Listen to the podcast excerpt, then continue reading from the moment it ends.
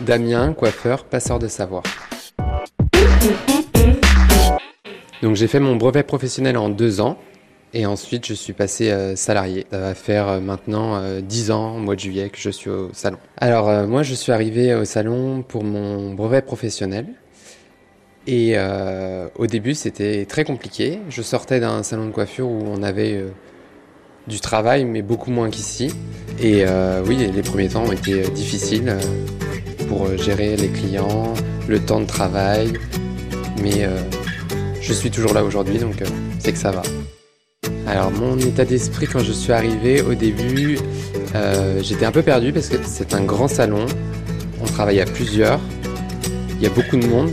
Alors les moments importants pour moi en coiffure, c'est tout ce qui est les concours, les formations, parce qu'on part en formation euh, en équipe euh, à Paris, tous ensemble.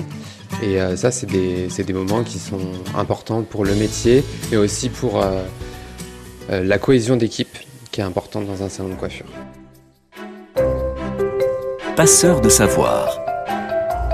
Donc passer d'être formé à formateur, euh, bah, c'est un échange déjà entre les apprentis et moi-même.